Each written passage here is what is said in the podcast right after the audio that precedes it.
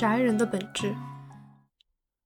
在人类还没完成进化，像老鼠一般属于哺乳类小型动物的时候，肯定被恐龙叼去不少。有人说，因为那时候的记忆仍残留在人类 DNA 的某个角落，所以人类特别害怕像蛇那样的爬行动物。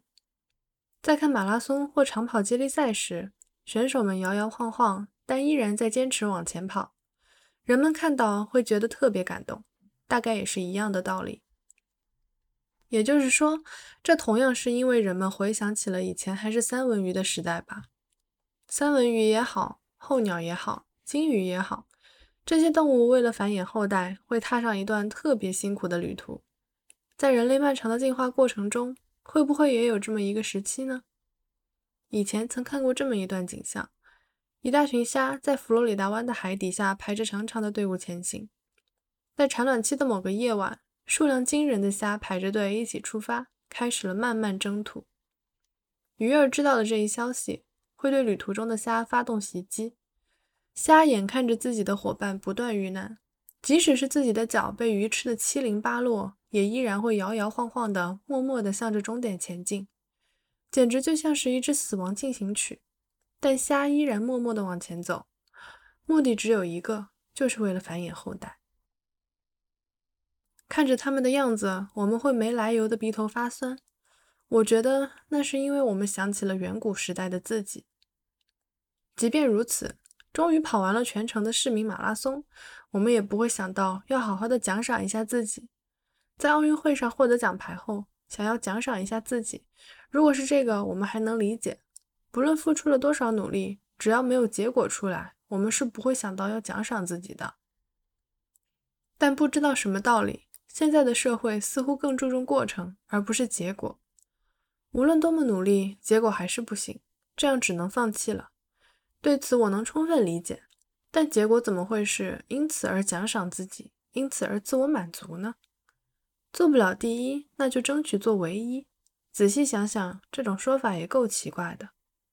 所谓要做唯一，就是只要找到除了你，别人都不会的事情。那样的话，就可以避免相互竞争这种麻烦事了。也就是说，做唯一不过是在说，去找到一个没有竞争对手的世界，然后一头扎进去，你就是那个世界里的第一了。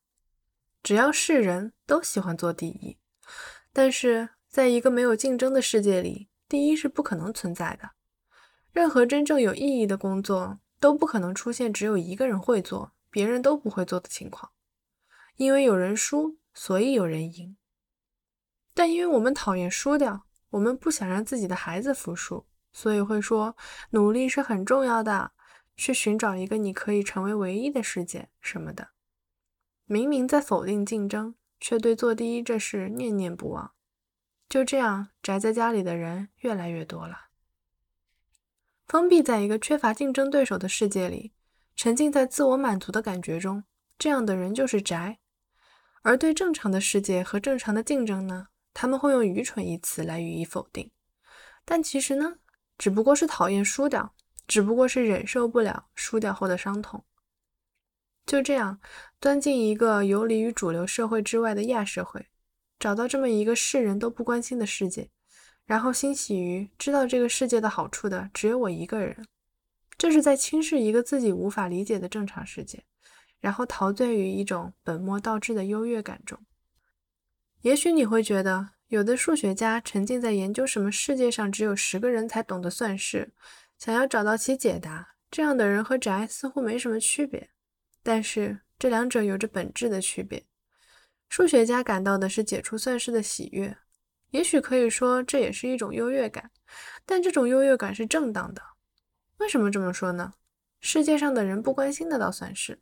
是因为没有理解它的能力。进一步说，即使现在谁都不理解这道算式，但是在数学家的心里却相信，人类总有一天会认识其意义的。而阿宅感受到的喜悦呢？充其量只是一种自以为是的优越感。阿宅们知道的知识是一种没有意义的东西。如果硬要说它有什么意义的话，那只能说它的意义就在于没人知道它的意义。如果有一天不知道怎么搞的，阿宅的世界突然成为主流，大家都争着抢着去他们的垃圾桶里翻找臭烘烘的宝藏，那阿宅们肯定会立马从那里逃离的。有人说日本的宅文化风靡世界，也有人说从宅文化里产生出不少有价值的东西。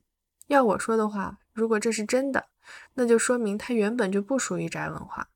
有价值的东西是必须通过残酷的竞争来获取胜利的，在这样的竞争中，人类的智慧和想象力才会发挥到极致。即使你说它原本就属于一个亚世界，那这个亚世界也应该和数学家的世界离得很近。因为要输掉，所以不愿意竞争，但同时呢，又想做第一，想要得到别人的仰慕。这种不成熟的心智，就如被宠坏的孩子一般的想法。不正是宅人的本质吗？都说孩子和阿宅特别容易发怒，我觉得所谓的发怒，就是大脑里的线路发生了断裂，也就是说，没有能力去进行深入的思考了。以前的孩子说肚子饿死了，可是没有吃的，那表示的是真正的字面意义，真的是没有吃的了。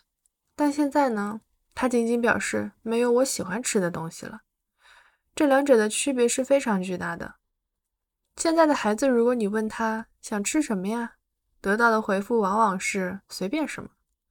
熊先生曾为了这个问题发出一声叹息。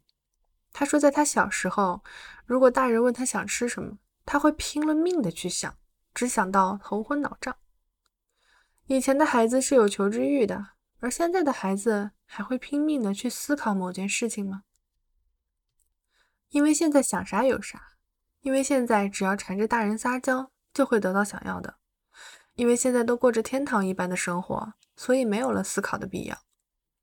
所谓的天堂，充其量也就是无限量畅吃的那种餐馆而已。但是正因为是无限量畅吃，反而没了食欲。在无限量畅吃的餐馆里，你能感受到因吃而带来的喜悦是非常寡淡的。不仅仅是吃食，对现在的孩子来说。一切都成了如无限量畅吃的餐馆一般的东西，包括游戏，甚至是学习，所有的东西都事先准备好了。只要你说一声“我要这个”，大人们就会把这个源源不断的提供给你，真的是要啥有啥，没有了思考的必要，所以孩子们容易发怒啊。即便如此，生活毕竟是便捷了，每天过过小日子也是蛮开心的。就算孩子变得有些呆头呆脑，既然大家都过上了幸福的日子，也就没什么好抱怨的了。这就是现代为人父母者的真心话吧。就是因为这种错误的富足教育，现在的孩子们变得越来越不会动脑筋了。虽然也有人对此提出了批评，但我没听说过曾为此发生暴动的事。但是这样一来，孩子们过着的不就是像牧场里的羊群一般的生活吗？不对。现在的孩子其实就是羔羊。